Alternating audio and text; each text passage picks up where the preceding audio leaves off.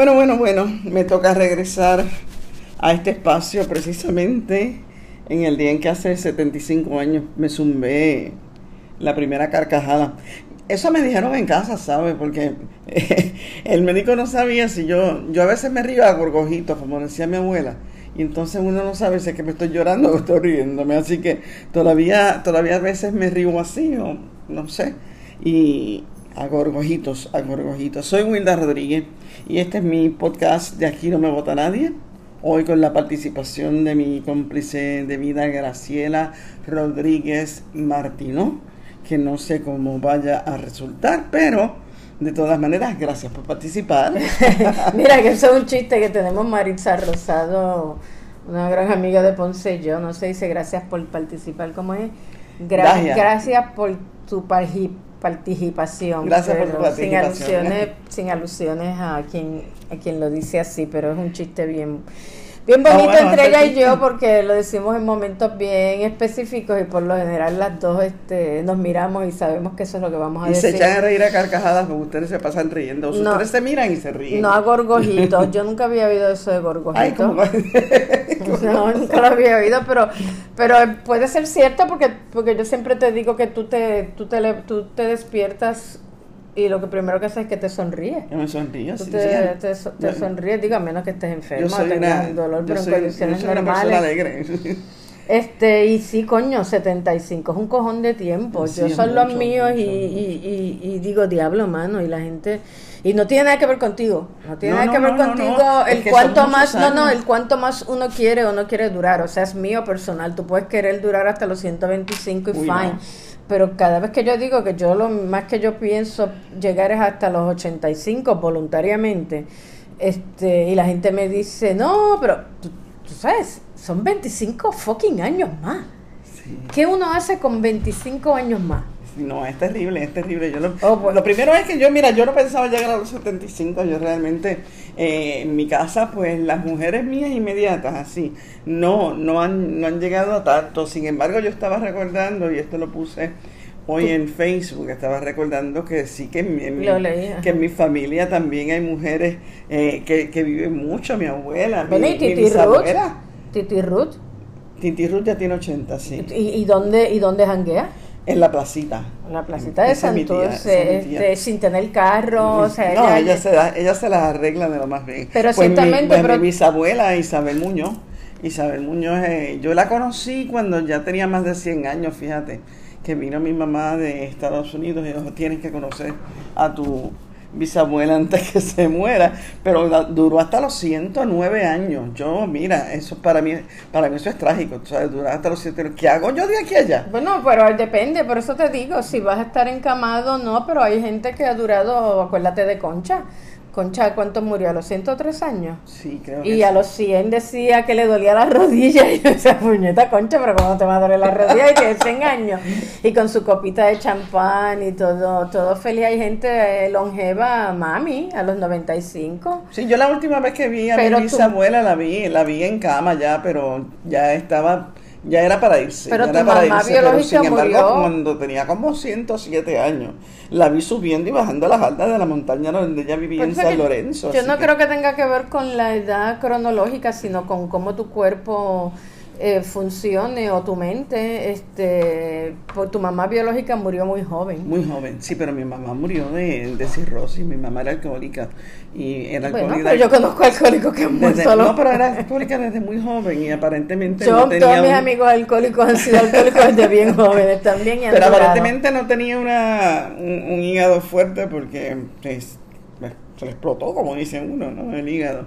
A los 37 años murió mi mamá, yo apenas tenía 18 años. Pero una, una de tus frustraciones es precisamente ese, ¿no? Y que es lo que decía también Fernando Picó, que él tenía una mentalidad de adolescente en un cuerpo... Sí, no, eso es, una, eh, eso es una, una de las cosas... Pero nos pasa a todos una de las cosas más terribles que, que, que, nos puede, para mí eso es la, eso es la tragedia de la vejez, que tú tengas un cuerpo que no te responde a lo que tu cabeza quiere hacer. Eso es una cosa, pero bien terrible. Por allá está mi hijo, mi hijo cumpleaños. No, porque si no, no nos van a dejar. No, sí, no nos van a dejar. Bueno, pero, fíjate, pero, pero, pero fíjate, hablando de que el cuerpo no responda y tu celebración de tus 75 iba a ser como si el cuerpo te respondiera, porque teníamos dos, teníamos una acá en, en Atrévete, la barra gay que hay en Roosevelt para los amigos de acá de San Juan, y una en casa de Antonio Martorell, este, en su, en su patio, que es una maravilla, y ahí pues sí nos cabían ya bastante, como 60 personas, pero claro, vino, como dice nuestro médico, el insulto de el del COVID, que, que, alguna gente podrá pensar que fue imprudencia este mía, ¿verdad? Por, por los cumpleaños, pero ciertamente no, bueno, bajamos la guardia, pero no nos, no nos no es por no asumir responsabilidad, porque, porque yo la asumo, yo asumo la responsabilidad de haber bajado. Pero además de eso, en el, el conteo que hizo mi médico, no caía. No, no, yo sé que no, que no, que no, mi cumpleaños fue hasta el 30 de julio y, y, no, y nos infectamos el 2 o el 3 de agosto. Eh, y que, y que, ¿qué? Que, que hicimos lo que estaba haciendo la mayoría del mundo, ¿no? En espacios abiertos, bajar la mascarilla una vez empieza la euforia, pero nada, ese no es el tema. Lo que te quiero decir, lo que por lo que lo traigo es porque teníamos planes para Teníamos unos planes. En eso te enferma, no tan enfermamos. como los tuyos. Ah, bueno, pero lo mío es porque yo lo celebro de, eh, de lustro en lustro y precisamente después de haber estado encerrados un año y, y, más, y, más, de un año y con tantas cosas terribles pasando y tantas muertes cercanas y la de Miraida que, que a mí me marcó mucho y yo dije, no, mira, tú sabes, yo voy a celebrar, pero la cosa es que teníamos planes y el COVID nos los trastocó.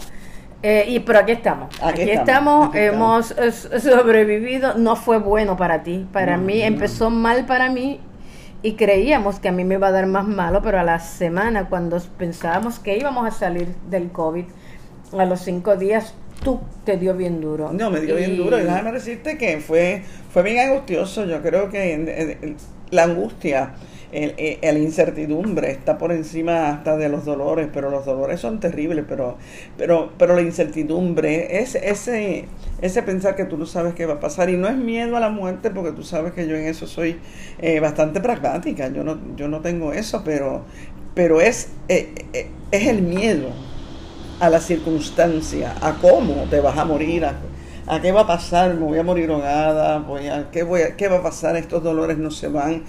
La confusión. Tú sabes que lo más que me molestó a mí de todo, de todo ese episodio es la confusión la mental, o sea que no podía concentrar. Tú delirabas, pero no tenías fiebre. No tenía fiebre, pero deliraba. Eh, tú veías chechenios en el cuarto. chechenios. No, no. No, y realmente fue angustioso. o sea, hubo, hubo, hubo cuatro días en que tú no levantabas cabeza en que apenas abrías los ojos, en que yo le decía al médico, mira, no tiene fiebre, tiene la oxigenación bien, pero no levanta cabeza, no, no podías. Y tampoco había manera como que de, de, explicar racionalmente bien qué era, porque es un malestar general. Es, es, es, es, eso que tú dices, es como una confusión. Una confusión. Aparte de los dolores, claro. Sí, es bien, es bien, para, mí fue muy turbulento, para mí fue terrible, yo te lo digo y vuelvo y te digo, no era el miedo a la muerte, era el miedo a lo que estaba pasando. ¿Y a ti te ha dado dengue? ¿A ti te dio chikungunya? ¿A, ti te dio zika y varicela? A mí porque todas esas solo me ha dado la varicela y yo ahora tengo unas condiciones, yo soy asmática, yo soy hipertensa, yo tengo unas condiciones que... No, yo creo que el milagro, la maravilla es que no, que, que no haya habido complicaciones con tu cuadro, pero bueno, entonces hoy yo te veo que me dices voy a la computadora y yo te pregunto qué vas a hacer y me dices mi podcast de mañana entonces no hay entrampamiento, es que yo dije, pero coño, si tu podcast es mañana y tu cumpleaños, vamos a hablar de ti. Este, porque, porque uno, uno está tan cerca que, que una de esas cosas se le pierden, pero, pero tú eres una persona además de querida, respetada, este, que le ha dado mucho a este país y a tu gente y yo creo que es chévere este que tú seas esa gente ha sido toda parte de mi vida y es vida, el sujeto la sujeto. bien chévere hijo, no te toca comer. Ay Dios mío mi hijo mi hijo. Te queda 28 minutos papi. Entonces pues te, te, pregunto qué es lo primero que, que, que lo primero sería es cómo te sientes celebrando celebrando tus 75 años y digo lo tuyo porque para todo el mundo. ¿Tú me vas a preguntar como Margarita Ponte cómo no, te sientes? ¿Cómo te sientes? Claro. Pues mira, eh, rara, rara. Primero porque tuve que suspender todas las celebraciones y ahora estoy como media confundida en lo que voy a hacer durante este mes, que lo voy a celebrar con mucho gusto porque realmente yo he tenido una vida encantadora, he tenido una vida como todo el mundo, he tenido momentos muy difíciles en mi vida, he tenido momentos muy tristes, muy eh, pero pero si voy a si voy a hablar de un saldo, si voy a hablar de un saldo de vida, tengo que admitir que yo he sido, he sido una persona muy afortunada, muy afortunada y, sumamente feliz. Yo he, yo he afortunado y privilegiado no es lo mismo. Qué bueno que dices afortunado y no privilegiado, que es la palabra. es la palabra de buena. No, y llego a los 75 años siendo una mujer muy feliz, muy feliz. Y en esa felicidad hay tanta gente envuelta a quienes tendría que agradecer porque son, son mis compañeros de vida, son mis compañeros de vida, muchos de ellos. Yo tengo amigos que tú lo sabes, que tengo amigos de más de 50 años que siguen siendo mis amigos cercanos. O sea que yo... Pero ¿cómo tú defines la felicidad para determinar que eres feliz? O sea, ¿eres feliz siempre? ¿Eres feliz en momentos? O, o sea... Ponerme... Yo creo que yo creo que tú la puedes definir mejor que yo sabiendo que yo me levanto todos los días despierto con una sonrisa. Yo, yo despierto todos los días a ver cuál es la sorpresa del día. Y a menos que esté enferma, por supuesto. Eh, yo realmente despierto bien contenta y despierto bien dispuesta a meterle mano a lo pero que hay cosas que te angustian. ¿Ah? Hay cosas que te angustian muchas. A veces yo te digo, Uy, pero que si no lo puedes resolver, deja la angustia. Bueno, lo que pasa es que a, veces uno llega. hay cosas que me angustian. El otro día yo estaba pensando precisamente con esta cosa de Afganistán, empecé a angustiarme. Y entonces, ¿te acuerdas que tuvimos una conversación en que hablamos de Toño Martorell? Cuando que yo te dije que Toño, Toño, decía que el mundo era un gran rompecabezas ¿Cómo es la cosa? bueno, que, que, no, puede ser el mundo, puede, ser el país, puede ser tu familia. Vamos a vernos como un rompecabezas donde cada cual tiene una pieza que poner. Encárgate de tu lado, pero sí, sí, yo sé, ¿por qué tienes que estar mirando la esquina aquella que, te, que le toca a otro? Y si no has completado tu parte. Y vamos a tener que, que, hacer una pausa ya, mismo en lo que les doy comida, porque si no, no nos van a dejar. Y si tú pones tus piezas y las colocas, hay gente, ¿verdad?, que como yo, que escondo una para ser la última que pone, pues, pues completamos el rompecabezas. Y entonces y aminoras un poco esa angustia existencial de no poder Sí, es cierto, es cierto. De no angustiarte por cosas que no puedes resolver, que no es que no, no es que te sean ajenas. Pero que me sean ajenas y no es, no es que no me no es que no me den pena, no es que no me, no me, me, van a angustiar de todas maneras, porque yo soy una persona que, que, vive pendiente eh, a, la humanidad, pero, pero ciertamente, ciertamente he aprendido, y tú sabes que durante estos últimos días, este último mes, he aprendido mucho sobre eso. He aprendido a escoger también mis angustias. Eh, igual que he aprendido a escoger mi guerra, también he aprendido a escoger, a escoger mis angustias y saber que pues que no me puedo angustiar con todo porque no lo puedo resolver. Ahora mismo, cuando uno piensa en todas las cosas que están ocurriendo, cómo están cambiando, pues mira cómo están cambiando hasta las narrativas, los discursos, cómo están cambiando. Eh, pero sin embargo, todo es lo mismo, todo es lo mismo, todo es lo mismo. Y, y uno tiene que aprender, y yo he aprendido, me, he aprendido a quedarme más callada. He aprendido a quedarme callada, aunque yo, tú sabes que yo no soy, la gente pensará que yo hablo mucho y yo no soy una persona de hablar mucho, a menos que sea de unos temas específicos, que sí, que es como si me dieran cuerda. Pero regularmente soy una persona de, de silencio bastante largo. Y, y, y, verdad, ya para, para, como me dijiste que estoy como la amiga Margarita, ¿verdad? Con preguntas que son venga, eh, campos, ¿cómo que se llama? Comunes. Este, ¿Tienes una receta entonces para la felicidad? Yo, para decirle a quienes te escuchen y, yo creo que la se angustien como tú. Yo creo que la receta para felicidad es una filosofía, es una filosofía de vida en la que, en la que, que tú sabes que vives bien, que tú sabes que, que, sientes, que sientes que tienes una, eh, una buena vida porque la llevas bien, llevas la vida bien.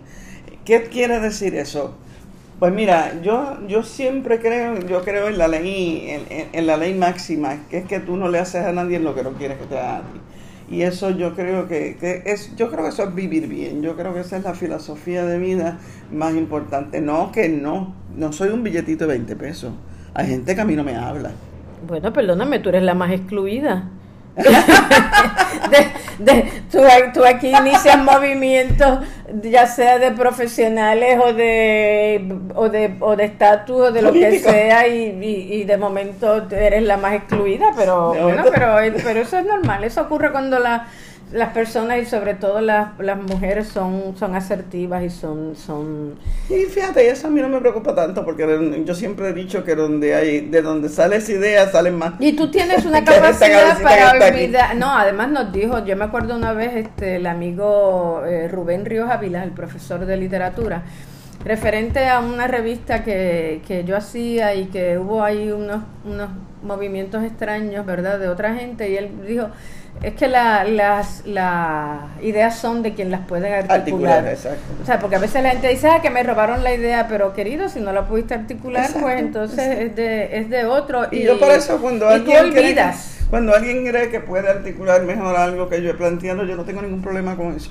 No tengo ningún problema con eso. Ahora, sinceramente, yo creo que lo mejor que hay que hacer es vuelvo y te digo, no soy un billetito de 20 pesos.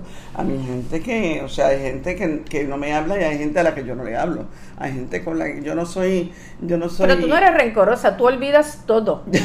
tú olvidas lo malo. A veces yo tengo que decirle, coño, Wilda, pero porque tú saludaste a ese tipo, si ese tipo te escribió tal cosa, ay, a mí se me olvidó. ¿Cierto o falso? Sí, eso es cierto. Ese es uno de los chistes más grandes míos, fue con un amigo en, en Nueva York que hizo una poca vergüenza muy grande en una campaña política en Nueva York. Y, y pasó el tiempo, ganamos, ganamos porque era la campaña de Nidia Velázquez. Y ganamos, y ganamos, ganamos la campaña. Y me recuerdo que estábamos saliendo todos, eh, pues los dirigentes de la campaña, la gente de, de un ascensor, y no, me lo encontró de frente y me le tiré encima y le di un beso y un abrazo. y, todo, y todo el mundo se me quedó mirando y me dice, pero ¿pero qué tú haces? Entonces, adiós, porque se me había olvidado que yo estaba molesta con él. Pero hay otra gente que realmente eh, han hecho cosas que yo realmente, que son cosas de principio, que me cuestan mucho trabajo, que me cuesta mucho trabajo. No es que los deje de saludar. A mí mi abuela, contrario a ti, que tú puedes dejar de saludar a un montón de gente tranquilamente mi abuela a mí me enseñó que uno no le niegue el saludo absolutamente a nadie. A mí alguien me saluda, yo lo saludo. He tenido personas que me han rechazado el saludo, de hecho, y yo no tengo ningún problema con eso. Me voy bien tranquila, me voy bien tranquila. Yo sé, yo sé que eh, en, el, en el fondo, íntimamente, eh, la fórmula de mi felicidad es que he vivido bien. Muy bien, muy bien. Y, y, y en esa misma línea de fórmula de felicidad, tú podrías estimar, pensar, si son muchos, pues me los rebajas a tres. Eh, cinco hitos de que, que, hayan marcado tu vida. Muchacha, yo tengo más porque... yo, yo, creo que yo he vivido en estos 75 años, yo he vivido más de una vida. Yo he vivido más de una vida, pero mira, si te puedo decir algunos. Eh, Déjame ver si lo puedo coger cronológicamente, no creo. Pero lo voy a saltar, lo voy a saltar. Pero uno de los primeros, uno de los primeros tiene que haber sido. Tiene que haber sido cuando me presenté. Cuando me presenté por un reto que me hicieron. Eh, eh, eh, la, la, persona que era mi pareja en ese entonces me dijo aquel hombre que era mayor que yo y, y que tenía mucha fe en mí, me dijo eh, tienes que buscarte un trabajo porque sinceramente yo había regresado recién de Estados Unidos, vivía en Chicago, había regresado a Estados Unidos y entonces tenía el problema de que había dejado la universidad, no podía entrar inmediatamente, o sea, estos pugilatos en que uno se encuentra, de momento que se encuentra en el aire. Y llegó, eh, apareció un artículo, digo, un anuncio en el periódico El Mundo de que estaban buscando aprendices de reporteros y me dijo, tú tienes que buscarte algo que hacer porque tú sin hacer nada eres un desastre. Y es verdad, yo sin hacer nada soy un desastre. Así que, eh, y me fui para allá. Y aquello fue para mí bien interesante, porque yo entré por aquella puerta del periódico El Mundo, que estaba entonces, era su último mes, sus últimos meses el Viejo San Juan. Y yo entré por allí y no solamente entré a un sitio donde ya me conocían, porque allí había gente de mi, de mi escuela. El director, que yo en ese momento yo lo sabía, pero hasta se me había olvidado. El director era eh, Pablo Vargas Varillo, que era el, el, papá de Cuca Vargas y de Epi Vargas, que eran, con, que, eran amigas mías. De hecho, cuando se casaron, entre Madeline, eh, una amiga mía y yo fue la que le dimos el shower para que se casaran. Y, y entonces, todas estas cosas, yo entré allí, yo entré allí creyendo que me iban a rechazar inmediatamente porque no tenía ni ninguna experiencia, ni sabía si me preguntaban por qué yo quería ser periodista, yo no sabía qué, contestarle. O sea, realmente no era, yo iba allí porque realmente tenía que buscar algo que hacer con mi vida. Y llegué, inmediatamente me acogieron, inmediatamente me acogieron, me acogió, eh, eh, y, me, no solamente me acogieron, sino que me acogieron con un cariño y con una confianza en que yo podía hacer lo que ellos estaban buscando. Y ahí empezó mi carrera como periodista. O sea que es un hito importante. De los otros hitos importantes de mi vida, tú eres uno. ¡Ay, violines! Mira, no, hemos chequeado si está grabando. ¿Tú te imaginas que...? Sí, está grabando.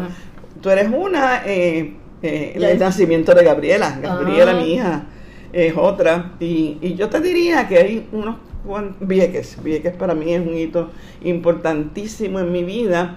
Mi, mi mudanza a Nueva York después de adulta, donde viví muchos años, muchos años en esa época en Nueva York, eso para mí fue un hito importante en mi vida. Y Ponce. Ponce también importantísima en mi vida. Así que eso Pues mira, yo, yo aquí por una esquinita los puse y creo que más o menos coincidimos, aunque lo hayas... No, me hay uno que no lo que pensé que ibas a decir la presidencia de la ASPRO, Ay, tú eres de las fundadoras de la ASPRO. También la eh, presidencia tu arresto en el 79 con los... Vieques. Cuando, Vieques. cuando... Vieques es uno de mis hitos importantes en la vida Cuando eras periodista del Nuevo Día. Como lugares, como lugares tendría Vieques, Nueva York y Ponce son mis... Eh, puse la renuncia, cuando renunciaste al Nuevo Día eh, y la votada también del nuevo día. Nuevo porque, bueno, coño, eso, eso como quiera, eh, aunque tú lo hayas manejado bien. Pero fíjate, como, fíjate, como, fíjate como no lo tenía, como es malo, no lo tenía, yo te, te marqué lo bueno. Tú pusiste, eh, tú dijiste Ponce, yo puse abrir un restaurante y por supuesto Gaby, no me incluí yo, así mira, fíjate, pero que la coincidimos. Pues yo creo que, que que sí, que, la, que lo tienes, este, tú tienes la vida bastante bien balanceada en todo lo que te gusta, en, en, en o sea, en política, como analista, eh, en lo que escribes y en la cocina. O sea, eh, eh, si te das cuenta, tienes libros de ambas cosas y eso pues un poco, ¿verdad? Resume cuál ha sido tu vida. Este, ¿qué, te divierte más? Me pregunta la gente, si cocinar, si, si, bueno, si ah, escribir, si bailar. pues mira, me divierte, es diferente que me gusta más. Yo entre, tú me dices escribir, cocinar y... puse bailar, pero Bailar, cantar. Cantar, cantar. este, pues entre lo divierte y lo que me gusta, ok, lo más que, lo más que me gusta, lo más que me gusta es escribir. A mí escribir es lo más que me gusta en la vida. Yo lo digo sinceramente, de esas tres cosas, escribir. Lo más que me divierte es cantar, por supuesto. Eso me divierte muchísimo. Y lo más que me, que me entretiene y lo más que me, que me, que me da alegría así de, eh, inmediata, de, gratificación inmediata, es cocinar. Es cocinar. Eso lo resumiría, yo creo. ¿Y, y qué, qué te gustaría hacer que no hayas hecho si algo? Ay, Virgen, yo no sé. Pero estoy haciendo las preguntas como si estuviéramos en televisión. Yo no sé qué yo no he hecho en la vida, pero lo que me gustaría volver a hacer en la vida, y lo digo y se me forma un taco, es bailar. Bailar. Ya, pues, por mis condiciones no puedo hacerlo. Y es una parte bien importante de mi vida, bien importante. ¿Y el mar? ¿A ti te gusta el mar? Ah, y navegar. Y navegar, y navegar, pero no llores, no llores si se puede bailar de, de, de muchas maneras. Déjame ver eh, entre las preguntas que en lo que te en lo que te recuperas. Ya, la pregunta que hace la gente, y fíjate, de, esos hitos que, que, dijiste, podríamos ir uno por uno, tú sabes, y que me hables de Gaby. No, que me, muy largo el pero se vuelve muy largo, pero, pero, pero, pero de todas esas experiencias, no sé si quieras narrar alguna en lo que yo busco estas preguntas, porque es que como yo las conozco todas y todas son tan chéveres, ¿no? puede ser la de Gaby, puede ser la de la de Vieques, eh, ese arresto? Eh, mira, es que yo te digo sinceramente, para mí todo esto es parte de... Yo ahora miro hacia atrás y al mirar hacia atrás lo veo todo como tan natural. Si era lógico que me arrestaran en ¿Qué ¿Tú sabes lo que, tú sabes lo que es decirle a la Marina de Guerra? Primero, ubícate, tú eres periodista del Nuevo Día. Yo soy periodista del Nuevo Día y llega, eh, yo, creo que el incidente más importante en cuanto a, mi rol como periodista en lo de que ocurre cuando llega eh, la plana mayor de la Marina de Estados Unidos a la, a la redacción del Nuevo Día. Y yo soy la que estoy cubriendo Vieques. Y, y llegan a pedirle, a, a pedirle, no, a invitarnos, a invitar a Carlos Castañeda a que cubra a que cubra la, el conflicto con los pescadores de Vieques desde la Marina, partiendo de la premisa de que nosotros somos pues, periodistas norteamericanos, ¿no? Y entonces ahí es donde Carlos me llama, Carlos sabía cuál iba a ser mi respuesta y Carlos le dice, bueno, la persona que está cubriendo aquí, esto es eh, Wilda Rodríguez y me llama y claro, estamos hablando de una conversación totalmente en inglés y entonces cuando ellos me, dicen, usted invítenla a ella a ver si ella quiere hacer eso, porque venían unos, venían unos, eh, unos ejercicios de la Marina, donde se sabía ya que los pescadores iban a intervenir en esos ejercicios. Y ellos querían que nosotros cubriéramos eso desde un barco de la Marina. Y, entonces vinieron a hacer la invitación y yo le dije que no, le dije que no y le dije que no porque yo era una periodista puertorriqueña y si yo iba a cubrir eh, el conflicto entre puertorriqueños y estadounidenses tenía que hacerlo desde el punto de vista de una periodista puertorriqueña y que mi rol era cubrirlo desde el punto de vista de los pescadores. Este, ahí pues se formó un revolú del balance de esto de lo otro. Y yo le dije, bueno, ustedes lo verán de esa manera, pero eh, realmente yo quisiera que ustedes me dijeran a mí, imagínense ustedes que un periodista norteamericano fuera a cubrir la guerra de Vietnam de, de, de, del lado de los vietnamitas a ustedes no les hubiese gustado, pues a los puertorriqueños no les puede gustar que yo vaya a cubrir un conflicto entre puertorriqueños y estadounidenses de parte de los estadounidenses. O ustedes se olvidan que ustedes invadieron este país. y ahí pues empezó una, unas miradas y una conversación. Y yo me di cuenta desde ese momento de que lo de Vieques en mi vida iba a ser importantísimo porque marcó el momento en que yo me definí como periodista puertorriqueña, ya no una, Puerto una, una periodista a nivel internacional ni nada, una periodista puertorriqueña. Y yo desde ahí, para mí Vieques fue, yo tengo muchos amigos en Vieques, como tú sabes, tengo, para mí Vieques es como, pues como como un sitio mío. bueno, eso fue en el 79 y regresaste cuando la salida y estuviste no, yo estuve en primera fila. nunca se me va a olvidar, pero nunca se me va a olvidar esa y eso eso no va a ser cuento. Yo creo que debemos, yo te lo he dicho varias veces, vamos a sacar un podcast de eso de Vieques porque es que, o sea, ahora no lo vamos a poder contar, pero el día que llegó eh, el almirante Green, ¿te acuerdas? Ah, a reunirse a las 5 de la mañana con Jesse Jackson y te invitaron a ti a esa a, esa reunión y ahí fue determinante. era la única mujer. Este, pero volviendo al 79, el arresto se produjo. y tú estuviste también cerca de, de, de, esa imagen que es tan tan difícil de, ver y a la misma vez tan poderosa de Isabelita Rosado. Sí, yo estuve bien cerca de eso y no solamente bien cerca de eso, estuve a punto de meterme en un lío. Eh, a mí me salva de meterme en un lío Toño Gómez, que era un compañero periodista que interviene para pararme, porque yo, o sea, cuando yo vi que que prácticamente se, la, la, militar estaba sentada encima de doña Isabelita. Eh, a mí me dio mucho coraje y, el instinto, el instinto te lleva a ir a defender a esa persona. Y es Toño Gómez el que me, el que me empuja y me dice, Wilda no, Wilda no, Wilda no. Y es el que me empuja y me saca Chacha, con aquella baqueta abierta estaría en la cárcel. Mira, pero no, yo no estaría viva. El arresto, el arresto siendo periodista del Nuevo Día. Eh, estamos hablando a través del 79, no estamos hablando del Nuevo Día ahora. Pero eh, eh, hizo diferencia que fueras periodista del Nuevo Día. Hizo mucha diferencia en términos de los periodistas. Yo soy la por ejemplo, cuando, cuando a mí me arrestan, quien primero me encuentra a mí a la salida de, a la salida de, del arresto es el New York Times. Y, y, eso se convierte en un issue porque soy una periodista, es la primera periodista que arrestan en, en el conflicto y me preguntan y yo no sé, no me acuerdo si lo publicaron o no lo publicaron, pero volví y les repetí lo mismo. Digo, yo soy una periodista puertorriqueña y como periodista puertorriqueña yo estaba cubriendo esto desde el punto de vista de los puertorriqueños. Y estaba en el sitio donde los estadounidenses no querían que yo estuviera, así que me arrestaron con ellos. Así, pero, luego, pero pero yo tenía que estar allí, o sea, yo no podía estar en ningún otro lugar. Y se hicieron tus hermanos, Toñito, oh, Caso y todo. Toda la vida. O sea, mis hermanos y los hijos de ellos son mis sobrinos. Y Vieques para mí, vuelvo y te digo, Vieques es bien importante en mi vida, bien, pues, pero pues, pues, importante y nunca lo dejé.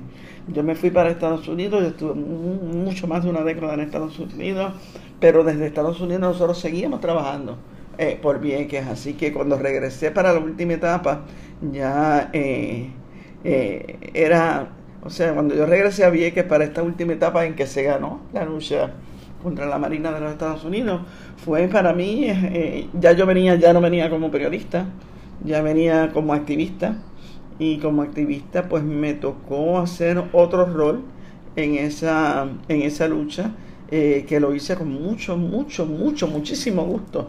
Así que yo me, para mí Vieques, para mí la lucha de Vieques fue, fue mi lucha también. Pues yo no sé si, si eso responde la pregunta que te hizo Pablo Arroyo León, que es que cuál ha sido tu experiencia periodística, la experiencia periodística que más ha marcado tu vida. Vieques, definitivamente. Y entonces por aquí tengo eh, a María Eli Morales que pregunta que cuál es ese plato que te encanta cocinar y con qué etapa de tu vida lo recuerdas.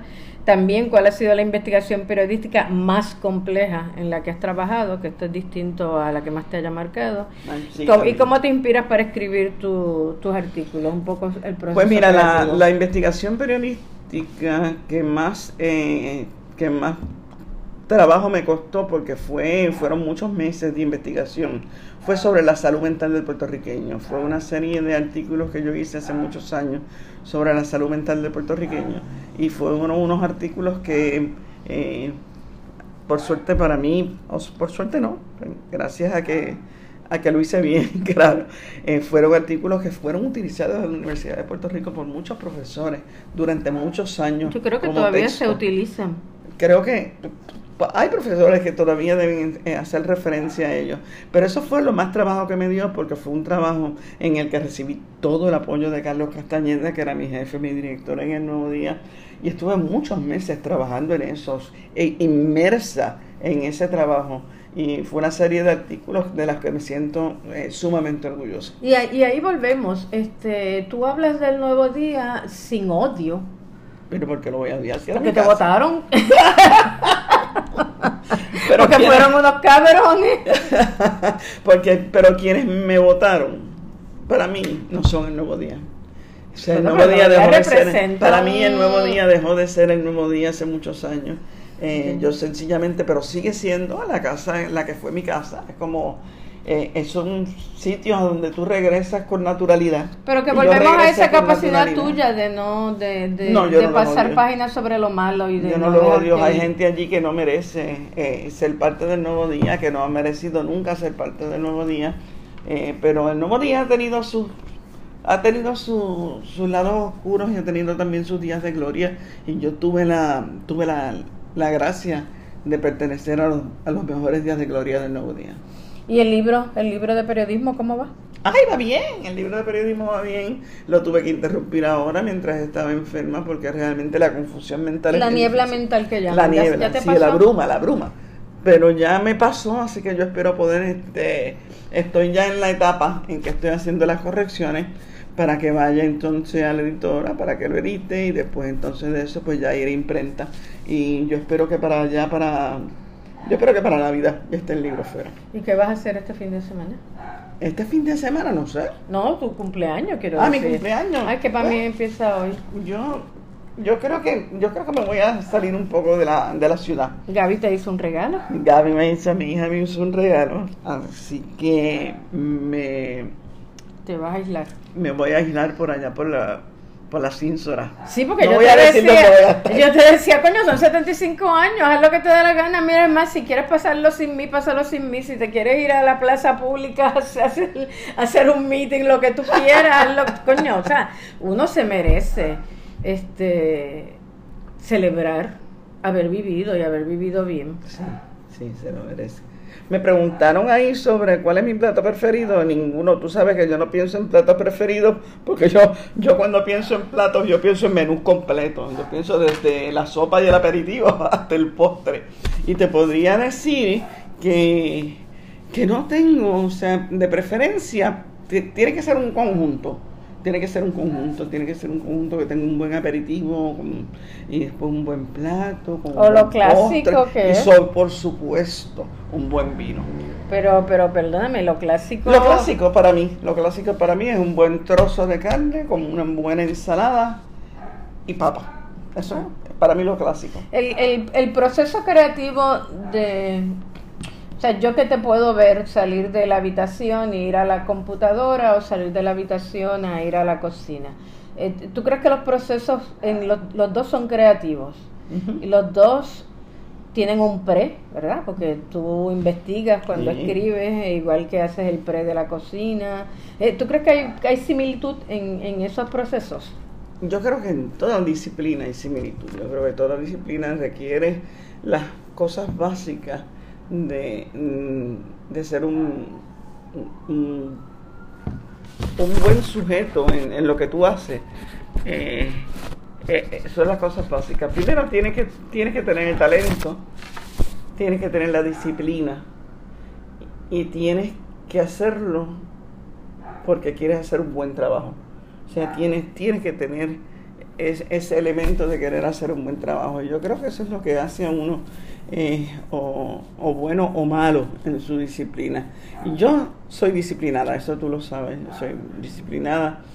Yo, eso parece que la gente, mucha gente podrá creer que no, pero yo soy disciplinada y soy ¿Pero disciplinada. ¿por qué van a creer que no? Tú eres pues como relajona que siempre. Ah, no, no, no, no. Pero soy disciplinada asquerosamente disciplinada, está enferma y quiere trabajar. Este, no, no, no, no, no, asquerosamente soy eh, bien, bien disciplinada, creo que tengo el talento. Y las dos son para, pero, pero las dos son, son tareas y disciplinas que desembocan en alimentar a otros o lo puedes hacer para ti sola. Lo puedo hacer para mí sola, pero, pero yo creo que la satisfacción más grande es que tú nutres a otros, ya sea, eh, ya sea intelectualmente, o sea, físicamente. Nutrir a otros yo creo que es parte pues parte de mi misión en la vida. Mira, aquí te pregunta tu amiga que yo conocí hace poco y aquí vuelvo a mostrar tu, tu, tu, tu, tu don de, de, gente, Marisa Ríos de Ferrer. Ah, Mara, este, porque caramba, si hay alguien que criticó a Héctor en, en política. con Héctor, y sin embargo, Marisa, Marisa te adora. Pero, este, pero Héctor me quería mucho, yo, quería muchísimo a Héctor. Como y siempre fue con respeto. el, el, eh, pero la diferencia ideológica era la, Exacto, marcado. Pues ella pregunta que a qué edad llegaste a la, a la UHS. A la, a ay, yo tenía, yo tenía, yo llegué a la escuela intermedia, 11 añitos tenía. Cuando llegué a la. ¿De verdad? ¿A los 11 años? Ah, ¿verdad? Claro, que esa es la elemental. Sí, sí, sí. Sí, a los 11 añitos yo llegué. ¿Y estudiaste con ella? Yo estudié con Mara, yo estudié con Mara. Para mí, eso fíjate, ahí tienes algo que no dije ahorita, pero yo digo que uno de los hitos que marcó mi vida es mi paso por la, la universidad mi paso por la universidad fue una cosa maravillosa para mí, o sea, fue una, yo te digo, yo vivo bien agradecida de esos años de estudio en la universidad, de la gente que conocí allí y, que, y que son mi gente todavía. Yo tengo amigos de la High de la universidad, tengo amigos que me han durado toda la vida como amigos, pero amigos de hablarnos regularmente. Carlitos Maldonado, Carlitos Maldonado somos amigos hace más de 50 años. O sea que eso sí. Y pregunta Maribel Franco que cuándo es la segunda parte de las recetas contadas. ah, mira, la segunda parte de las recetas. Yo voy a hacer una segunda edición de eh, la cocina, ¿cómo es que se llama? La cocina de una periodista. ¿Cómo era? ¿Tu libro? ¿Cómo es que se llama? Déjame ver, recetas contadas, la cocina de una periodista. de la cocina de una periodista porque hay muchas gente que me ha pedido recetas internacionales, recetas internacionales que la gente no, eh, que, son, que son recetas que no, ni siquiera no son adaptadas a la cocina puertorriqueña, sino cómo se hacen una verdadera receta internacional. No dame un ejemplo de lo que estás diciendo. Eh, ¿Cómo te estoy hablando? Pues mira, eh, una lasaña, por ejemplo. Tú, uno está acostumbrado a hacer las lasañas como ya las hacen en Puerto Rico, que es una lasaña diferente a la lasaña original eh, italiana. Igual que un curry, un curry, un pollo al curry o comida india, comida... Eh, eh, a mí me encanta la, comida rusa, por ejemplo. Yo creo que la comida rusa tiene unos elementos... A mí me gustan las cremas. Las cremas y, la comida rusa tiene crema. Pero las recetas tuyas las recetas francesas. O sea, pero no entiendo, el, no entiendo el libro. El libro, pues serían, serían recetas internacionales que yo hago en mi cocina, que me gusta hacerlo, como un beef Wellington. Tú te has comido un beef Wellington eso es una receta inglesa. Una Por eso, pero ¿cuál, sería la diferencia entre las recetas de ese Wellington en tu libro y en un libro internacional? o sea, eh, a la apropiación, hay una apropiación. La explicación. O, la explicación, pero no es una criollización. No, no, es una criollización, no es una criollización, pero hay una explicación. Eh, a mí me gusta hablar sobre las recetas, pues yo explicaría de dónde viene esta receta, por qué es que se usa esto, cuál es el tipo de, de carne que tienes que usar específicamente para el beef Wellington, dónde lo puedes conseguir aquí en Puerto Rico, eh, qué tipo de qué tipo de paté debes usar si no puedes si no lo consigues cómo lo puedes hacer cómo lo puedes sustituir pero para hacer un beef wellington que sea un beef wellington mm, a nivel de, cocina internacional pero eso sería como que las recetas contadas dos y tenías uno también pensado para la gente de yo pienso también que debo hacer uno en, inglés yo creo que debo hacer uno en inglés. Yo creo que la cocina puertorriqueña se. Aunque Gabriela no quiere. Gabriela dice que está regalando tu secreto. Pero yo creo que la poesía, la, la poesía, oye, la, la, cocina es una poesía. La, la cocina puertorriqueña eh, amerita entrar a la cocina internacional por la puerta grande. Yo creo que nosotros tenemos eh, lo que lo que podríamos decir una cocina fina puertorriqueña, fine cuisine puertorriqueña, que debe entrar por la puerta grande. Y yo creo que para, para que entre por la puerta grande, yo creo que sí, como un buen libro en inglés. Sobre, ese libro, imagínate, tú, imagínate ese libro hay que una editorial, coño. Imagínate un pionoro en primera plana. Sí, como el pegado ese, Wilda. ¿Tú, ¿Tú pensabas que el libro iba a ser tan bien acogido? con, la bola de la, con la bola no, no, el libro en total, porque, porque, porque los, los, comentarios y los mensajes que, que recibes constantemente es que, que les ha servido. O sea, no es un libro de cocina que tú compras para poner en el estante donde, te digo, donde porque tienen los otros 10, mira aquí yo tengo de café, pues, fútbol, delicias de panchita, pero nunca los vuelves a abrir. Lo que pasa no es, que eso sea malo. Esa es una de las preocupaciones que yo tenía con los libros de cocina y que traté de corregirlo en el mío. Es que en los libros de cocina te dan las recetas, pero parten de la premisa de que tú lo vas a entender todo. Y a mí me gusta darle la explicación. O sea, que la gente se sienta en confianza de poder ir a hacer esa receta porque tiene la explicación de por qué se hacía así. ¿Entiende? A mí me da, a mí, yo he cogido muchos libros de cocina en mi mano que son demasiado escuetos en términos de que te dan la receta y ya. Y parten de la premisa de que tú eres un gran cocinero que vas a saber lo que tienes que hacer. Sí, entonces tú dices, puñeta, pero si, si, pero si yo supiera cocinar no estaría buscando un libro. Y, y, mencioné el de Delicias de Panchita porque es el que miré aquí al lado en la biblioteca, ese es muy lindo. Digo, yo no cocino, este, no estoy haciendo juicio sobre él, pero que no quiero que quede tampoco en esta, en esta, en esta conversación que yo estoy diciendo que ese libro no funciona así. Aquí tiene Cocine conmigo, el cocinero puertorriqueño. Tienes un montón ahí, sí, yo tengo mucho. de los afectos, este Frida Fiesta, cocina sabrosa para un corazón sano, o sea, pero que, que, el libro no se quede ahí. Que el libro que no se quede en darte la receta así como si como si te estuviera dando un médico una receta y vete y llénala. Dafne, Dafne Elvira, ¿verdad? La, la artista, buenísima artista que te escribió hoy, vi lo, lo, leí hoy en Facebook, que dice que ya lleva cinco invictos con cinco, con cinco recetas, que le han salido. que le han... explicadas. Pues, este, Willa, yo no te quiero, no te quiero, eh, ¿verdad? ¿Ya acabaste? Retener más. Bueno, pues podemos hacer, podemos hacer una serie, pero además de que es mucho, yo sé que todavía eh, la respiración tuya hay que hay que cuidarla, cuando se acorta, pero yo te tengo una, una pregunta este final y me parece a mí importante este Dime, ¿cuál? Eh, pues ¿quién es la mujer que tú más has amado en tu vida?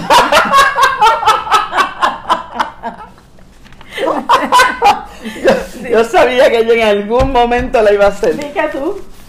Yo voy a decir la verdad. ¿Yo? ¿Yo? Sí, muy bien. Yo soy la mujer que yo más he amado en mi vida, me sigo amando muchísimo, me amaré toda la vida y realmente yo creo que ese es el, esa es la base de poderte amar a ti, de poder amar a mi hija como la amo. Y es que realmente, pues, yo creo que uno tiene que quererse a uno mismo primero y yo me quiero, me quiero muchísimo, muchísimo. Pues yo también, feliz cumpleaños y vamos a ver cómo resulta esto. Yo creo que esto lo podemos repetir, pero con unos temas específicos donde, donde esto quede plasmado. Pues gracias, yo no, no creo, yo creo que la gente quiere escuchar lo que yo tengo que decir de otras cosas, pero, pero yo nunca he tenido empacho de hablar sobre mí, sobre mis experiencias, así que cuando quieran. Gracias a todos por estar aquí conmigo hoy. Que les vaya bonito. Oye, mira, mía, yo cumplo años. Que les vaya bonito. que les vaya bonito. Gracias.